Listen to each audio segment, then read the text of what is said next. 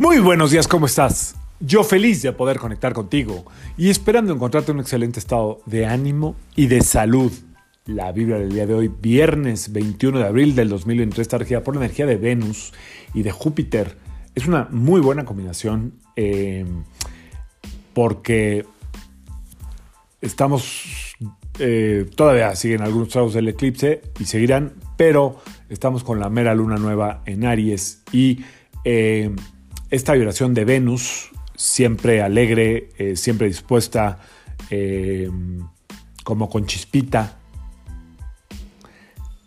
y Júpiter, que tiene mucho que ver con eh, la expansión, la prosperidad, la abundancia, la generosidad, pueden hacer un buen juego para este, para este viernes 21.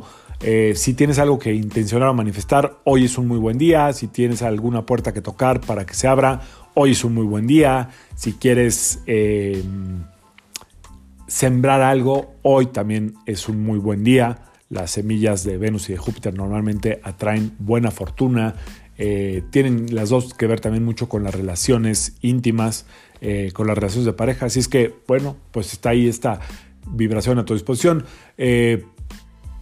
La contraparte, pues es estar viendo lo que no tengo y nadie me quiere y bla, bla. Entonces nos enfocamos obviamente en la primera, pero te quiero platicar un poquito más de algo que está pasando el día de hoy.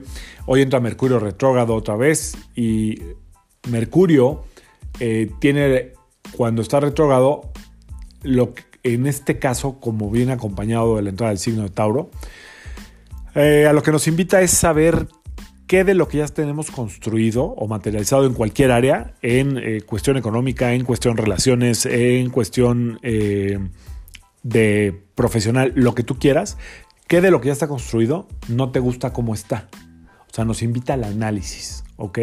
¿Para qué? Para planificar, a lo mejor ahorita no es tanto momento de acción, pero para planificar cómo puedes poner esta situación en el lugar donde tú quieres. Eso por un lado. Y por otro lado, recuerden que Mercurio eh, de repente mete la pata porque habla de más, no sabe cuándo parar. Y cuando está retrógrado, pueden salir de nuestras bocas cosas que no queremos decir, cosas, eh, ciertas situaciones o expresiones que no queríamos que salieran desde ese lugar ojalá y podamos estar muy atentos a no hablar de más, no decir cosas innecesarias, nada que reste, puras cosas que sumen, sino el silencio es la mejor versión de este Mercurio retrógrado. No se trata de estar con el bozal en la boca, pero sí acuérdate que cada palabra que sale de tu boca ya está en el universo y nada de que hay cancelado, cancelado.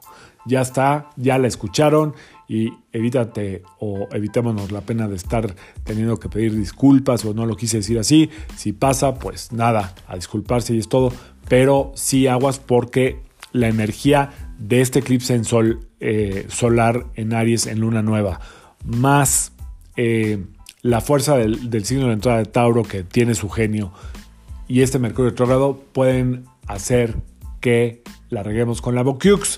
Mejor a pasarla bien este fin de semana, a divertirse, a no hablar de más, a estar fluyendo.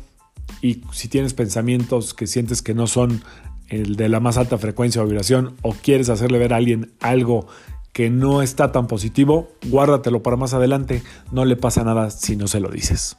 Yo soy Sergio Esperante, psicoterapeuta, numerólogo, y como siempre, te invito a que alines tu vibra a la vibra del día y que permitas que toda la fuerza del universo trabajen contigo y para ti que sea un extraordinario fin de semana. Acuérdate, en boca cerrada no entran moscas. Nos vemos el lunes.